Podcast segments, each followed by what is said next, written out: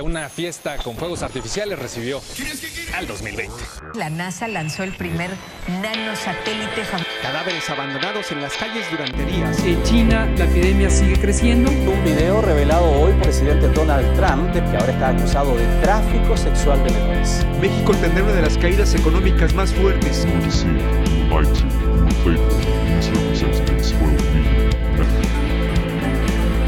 Feminicida de Fátima. Jóvenes destruyen una patrulla en Houston, Texas. Ya no haga caso a Hugo López Gatel. Y aquí hasta que lleve la verga.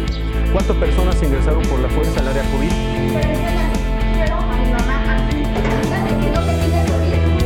Me enteré de que existe CONAPREP.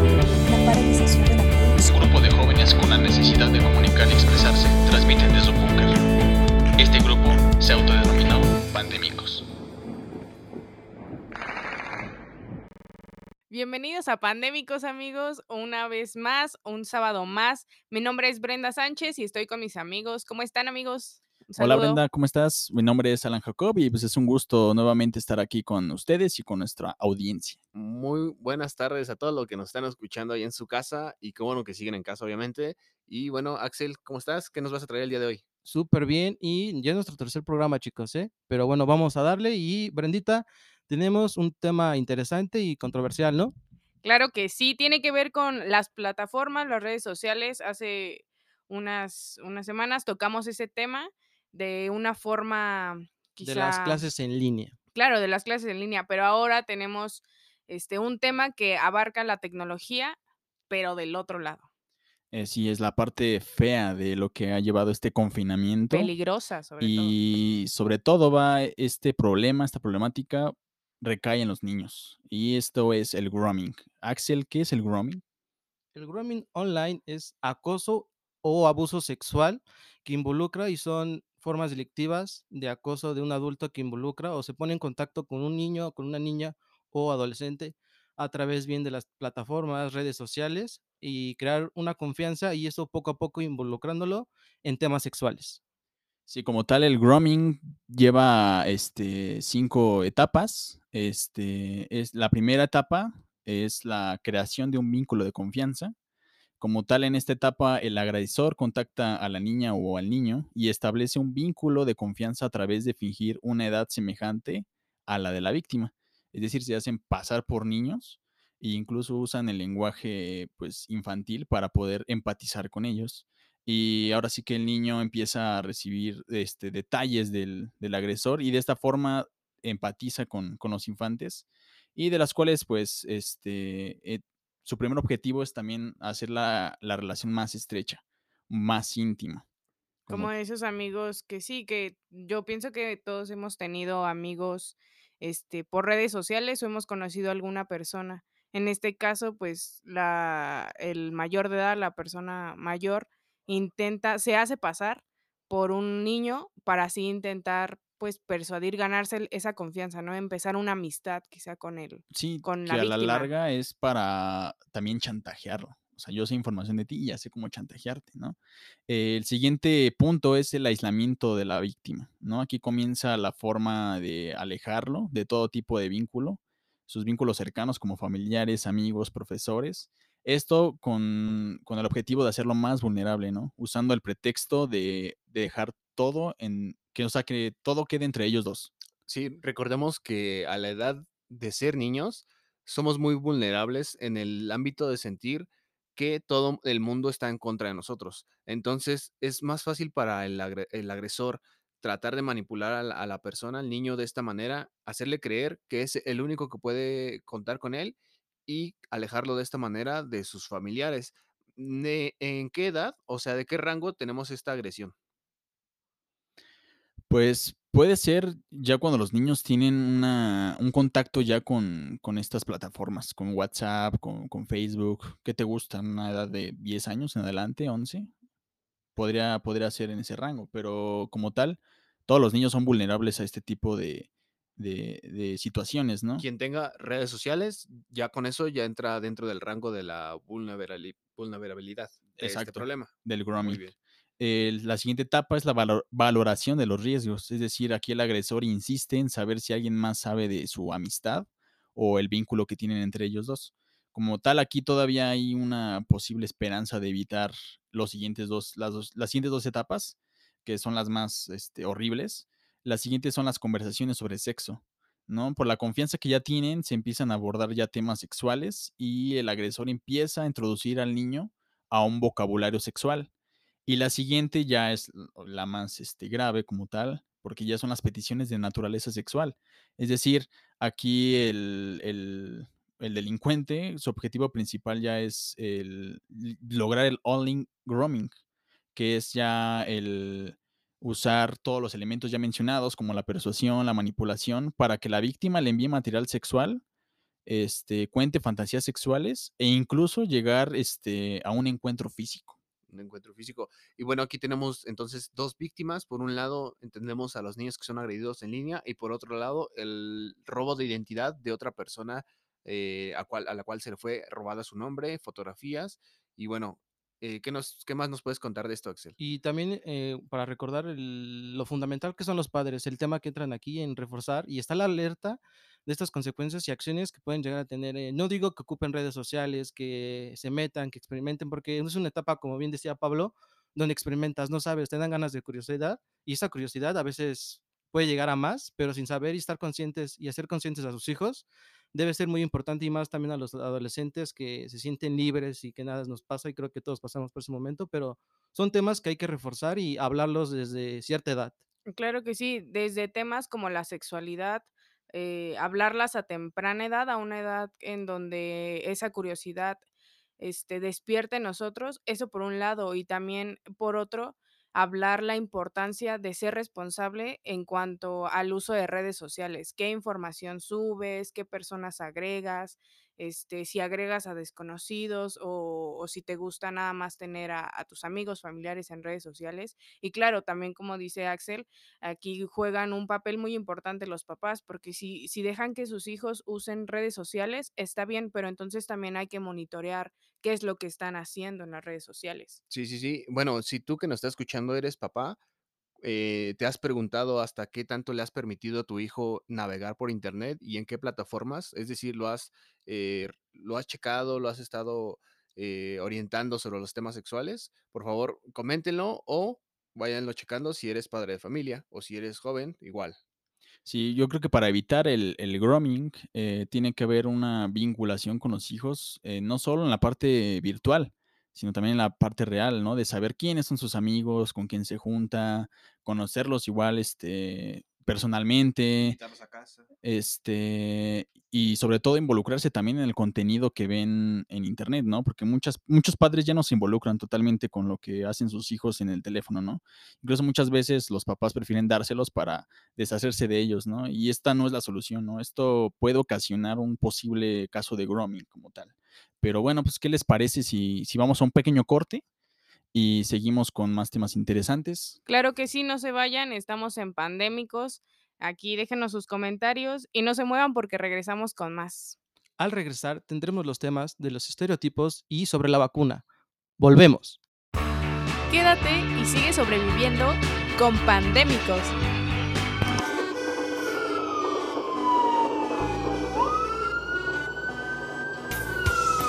El mejor espacio con los mejores temas y demás solo puede ser La Sotehuela.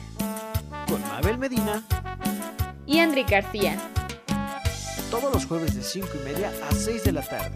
Por Facebook en arroba La Sotehuela. La Sotehuela, un vistazo al exterior desde el interior. Cuando las empresas compiten, tú puedes escoger la opción que más se ajuste a tu bolsillo y a tus necesidades. Yo siempre voy al restaurante que está a la vuelta de la chamba. A mí me encanta la fonda de la colonia porque se ajusta a mi presupuesto. Yo pido la comida de mi restaurante favorito desde mi celular y llega a la puerta de mi casa. Con competencia, tú eliges. Un México mejor es competencia de todos. Comisión Federal de Competencia Económica, COFESE. Visita COFESE.mx. Sea cual sea tu negocio, que la gente vaya a comprar o entregues a domicilio, cobra de manera confiable con Cody desde tu celular. Busca Cody en la aplicación móvil de tu banco o institución financiera. Tu dinero pasa de inmediato y sin comisiones. Guardando distancias sin tener contacto, nos cuidamos todos. Ofrécelo ya a tus clientes. Infórmate en www.cody.org.mx. Usa Cody, el mejor servicio de pagos digitales desarrollado por el Banco de México.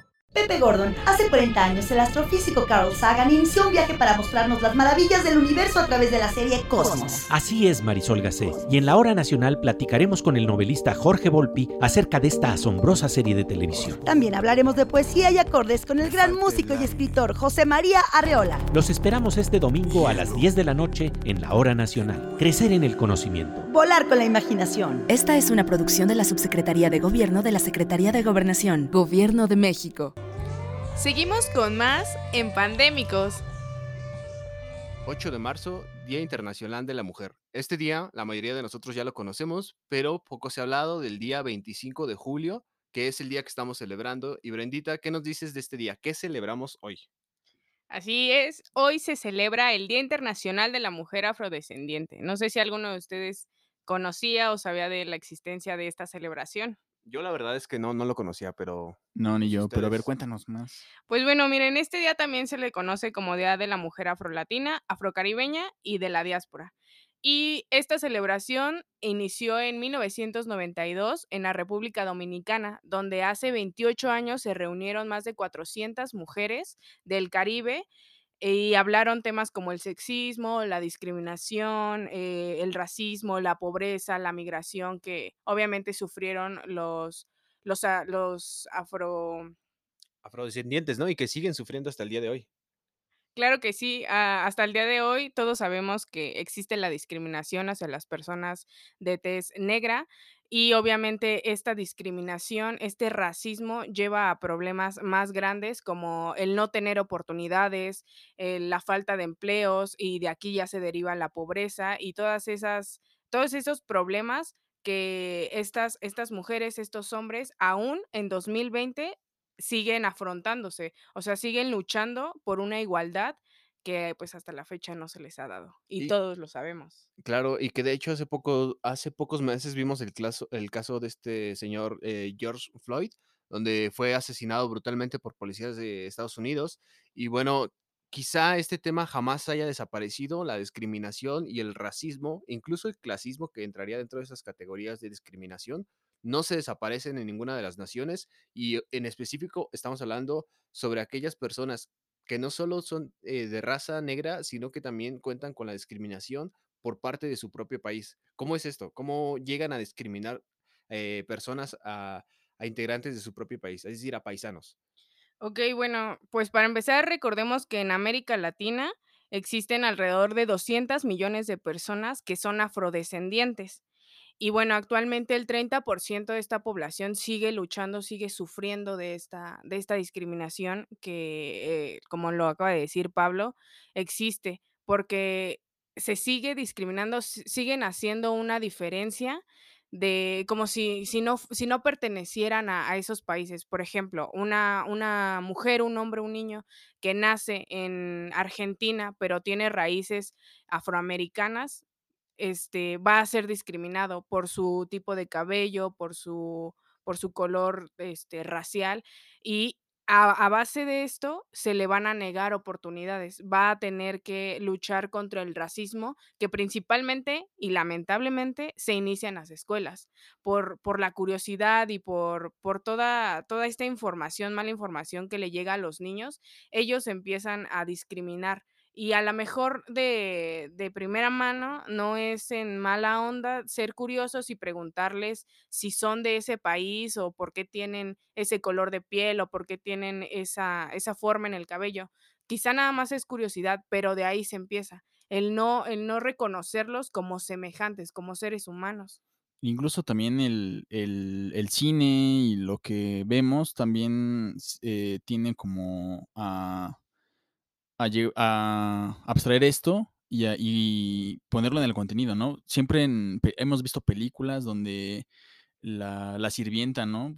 Películas gringas, ¿no? La sirvienta es afroamericana, es este, negra, es como este también autoestereotipo, ¿no? Que, que, que avienta también el cine y los contenidos, ¿no? Siempre son los marginados, este, nunca tienen como éxito, siempre están sufriendo, ¿no? Y esto también juega un papel como, como volver a, reestructurar también eso, ¿no? Para que de verdad haya una, una evolución y un cambio. Sí, sí, sí. Eh, pues sí, tienes razón. Toda esta cuestión cultural es la que nos ha ido maleducando de decir quiénes están arriba dentro de una sociedad y quiénes están abajo, como pueden ser los negros o los latinos.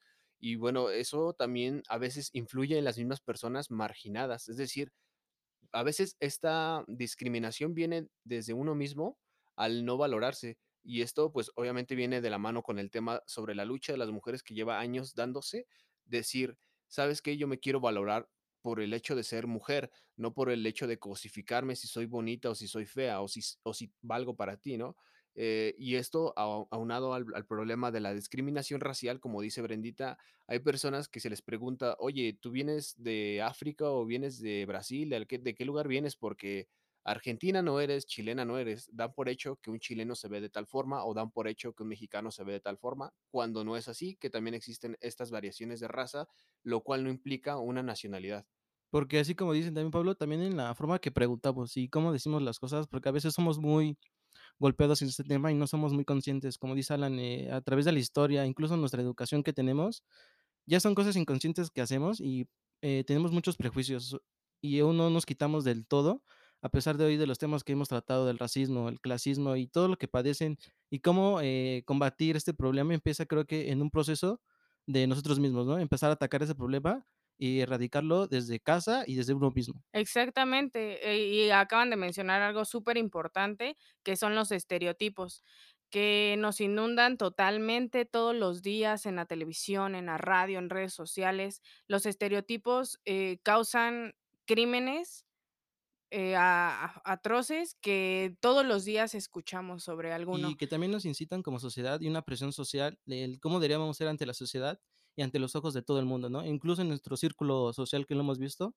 hemos este, actos discriminatorios leves, pero inconscientes, que sí, en cierto modo, llegan a afectar a las personas, que no a veces no lo reconocemos, pero sí afecta en ciertos temas el, estas agresiones no malintencionadas a las personas. Exactamente. ¿Alguno de ustedes han, han sido víctimas de la discriminación? Sé que a lo mejor aquí, dentro de esta pequeña audiencia, es quizá difícil encontrar personas que hayan sido discriminadas, pero coméntenos si tú has sido eh, discriminado, ya sea por tu preferencia sexual, tu tipo de raza, religión o lo que sea.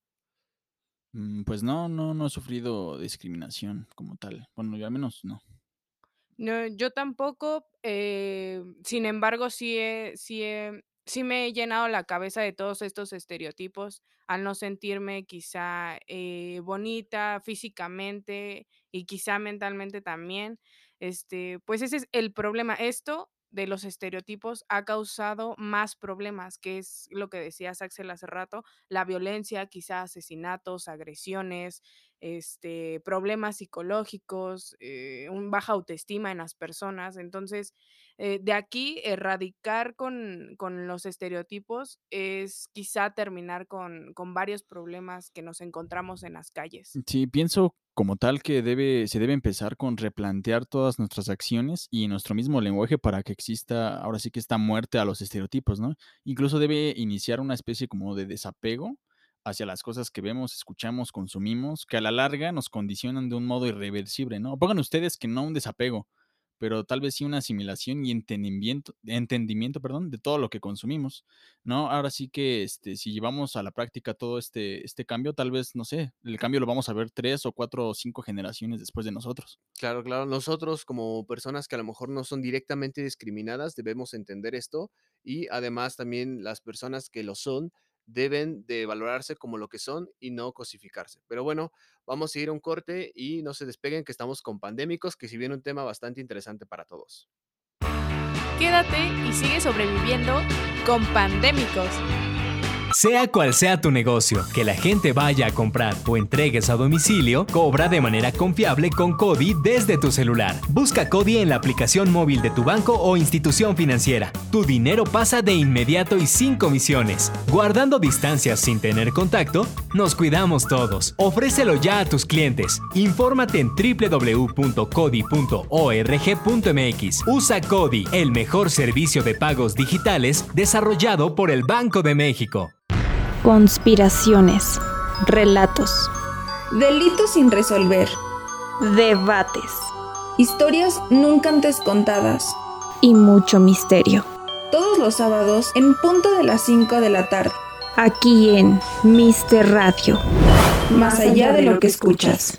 Buenos días compañeros, mi nombre es Jair y soy un alcohólico drogadicto.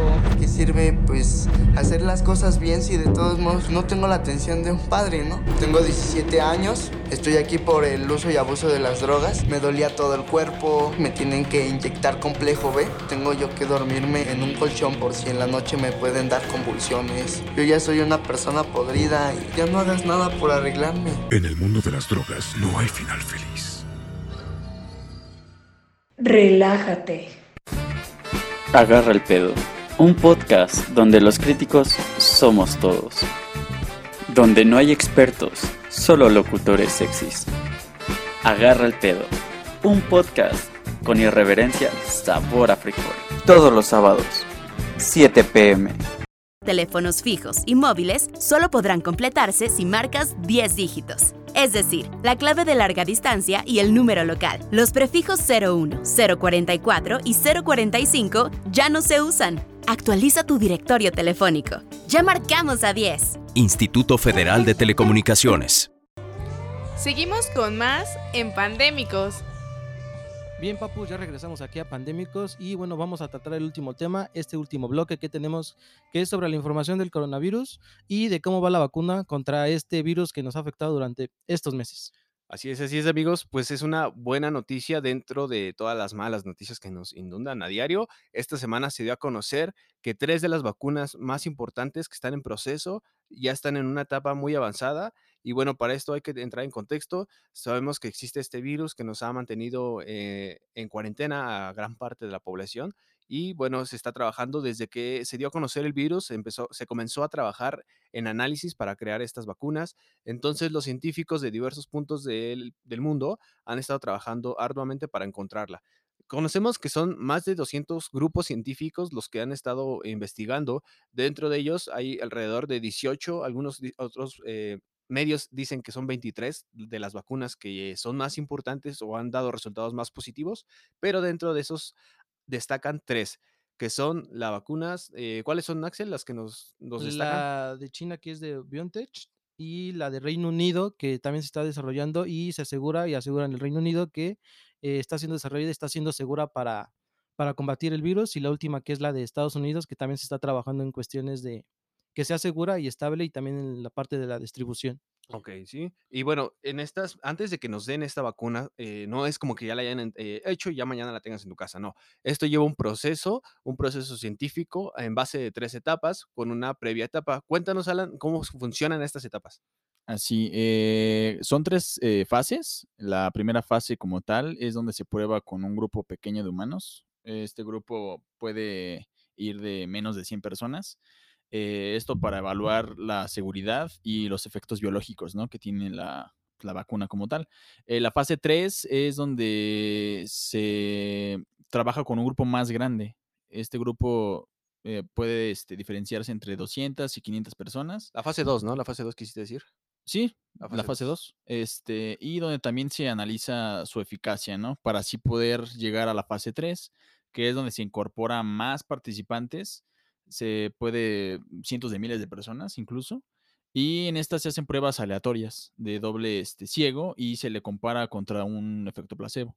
Así es. Entonces, son tres fases. Dentro de estas fases llevan bastantes, eh, bastantes días, es más, eh, alrededor de cinco a seis meses, en donde se le expone al participante o al voluntario ante el virus en pequeñas cantidades para ver cómo es que reacciona. Y bueno, estas tres vacunas, las tres nos han dado resultados positivos que han reconocido ya al virus para así poder posteriormente crear eh, estas... eh, anticuerpos que son necesarios. Y bueno, eh, también sabemos que en estas eh, fases, eh, pues los, las personas, los voluntarios son muy importantes. Tenemos en el caso de Brasil que ahorita la mayoría de ellos son personal del sistema de salud, que obviamente van a ser los primeros en tomar estas vacunas, ya que son ellos quienes están en primer contacto con el virus. Y esto del placebo, bueno, eh, lo que entendemos es que se expone a la mitad de los participantes al virus y se les da la vacuna, mientras que a los otros eh, participantes se les da un placebo. ¿Quiere decir esto? que se les da una falsa vacuna para saber si no es una cuestión de predisposición del cuerpo a, a crear estos cuerpos, anticuerpos, perdón, y, y, así saber que la vacuna, estar 100% eh, seguros de que la vacuna realmente genera estos anticuerpos y estas, estos glóbulos blancos que, que se conoce como la doble eh, inmunidad, sí. Y como tal, eh, se, se, prevé que la vacuna llegue para todos los países uh, a mediados del 2021, ¿no? Ya lo había tocado Axel. Eh, regularmente crear una vacuna para controlar una enfermedad de esta magnitud puede llevar años, este, décadas, pero ahora sí que los científicos eh, están haciendo lo posible para hacer todo eso en cuestión de meses. Obviamente también hay que tener en cuenta que los avances y la tecnología también nos favorecen, ¿no? Entonces, posiblemente ya a mediados del 2021 la vacuna ya llegue a todos Ojalá los países. pronto sea. Y bueno, si da, da, se da el caso de que esta vacuna llegue el próximo año, a finales de este año, ¿cuánto va a ser su costo o cómo va a estar esa, pues sí, en, ya, ya puesta en la situación? Podría costar eh, 2.5 euros la unidad, es decir, unos 65 pesos mexicanos, cuando ya, si es que este, llega aquí a... Claro, la OMS declaró precisamente que teníamos la fortuna de que además de que va en buenos resultados, también la, la, el costo para producirla no era excesivamente caro, ya que iba a ser amable con las economías de todos los países. Y bueno, en el caso de México, como lo mencionas, nos va a costar pues menos de, de lo que te gastas en una, en una caguama, yo creo y pues fácil, ¿no? O sea, te salva la vida. Obviamente aquí vamos a entrar con temas que vamos a estar abordando a lo largo de los programas, amigos, porque sabemos que en pandémicos, pues estamos hablando sobre, eh, pues las cuestiones que nos rodean y vamos a estar tratando de actualizarles la información sobre la vacuna, ya que seguramente se nos van a venir movimientos sociales como lo que ya hemos visto en el capítulo anterior sobre las creencias. Entonces, quizá se nos formen estos antigrupos de para la vacuna, los, los antivacunas, y sabemos que de por sí existen estos grupos que no creen en las vacunas y que consideran que son malas o que te implantan algún chip o algo por el estilo. Vamos a estar hablando de ello posteriormente, que seguramente por ahí va a salir. Y bueno, eh, conforme cómo se va a dar la vacuna, se va a ir distribuyendo eh, gradualmente. Es decir, no va a llegar aquí eh, al golpe a toda, la, a toda la nación, lo mismo en todas las naciones. Primero se les va a atender a los prioritarios, que son los, el personal médico. Son todos estos enfermeros, son todos estos doctores que están al día en contacto con el virus. Entonces, a ellos, una vez que la vacuna sea 100% conf, eh, confiable, se les va a dar primero a ellos, eh, para que puedan así haciendo sus labores, ya que sabemos que ellos corren mucho riesgo. Posterior a ello, a la otra, a la otra eh, digamos, la otro escaloncito que se le va a dar va a ser a la población de riesgo. ¿Y qué es la población de riesgo? Bueno, si han estado escuchando las conferencias, sabemos que son las personas de la tercera edad o personas con enfermedades agudas, como lo pueden ser la hipertensión, la diabetes o alguna discapacidad. A este es el segundo escalón a donde va a llegar la vacuna y a estas personas se les va a dar la segunda prioridad de eh, las dosis. Y ya por último, vamos a estar eh, el resto de la población que nos mantenemos en nuestras casas, tú que nos estás escuchando, y estas personas vamos a ser las que podamos tener ac acceso a esta vacuna. Eh, les repito nuevamente, quizá el, precio sea alrededor de 65 pesos y bueno, es algo que yo estaría dispuesto a gastar, no sé ustedes, yo sí lo pagaría.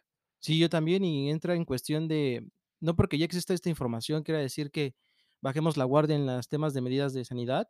Hay que seguir y ya creo que debe quedarse en una rutina el tomado que hemos estado haciendo para futuro, o sea, que ya sea algo eh, espe específicamente para nosotros y que quede en la vida diaria. O sea, ya no es porque exista una vacuna o, o baje el rendimiento, los casos, las muertes, eh, se baje la guardia en ese tema y hay que estar siguiendo informados porque esto aún falta, el desarrollo y el proceso es muy largo y todavía seguir esperando. Falta, todavía nos falta quizá un año para que esta vacuna ya esté en circulación sobre todo informarnos, porque como dices, no faltará que salga la gente que no crea en la vacuna, que diga, es que me van a inyectar la enfermedad. O sea, sí, De hecho, sí te están inyectando la enfermedad, pero en una cantidad muy mínima.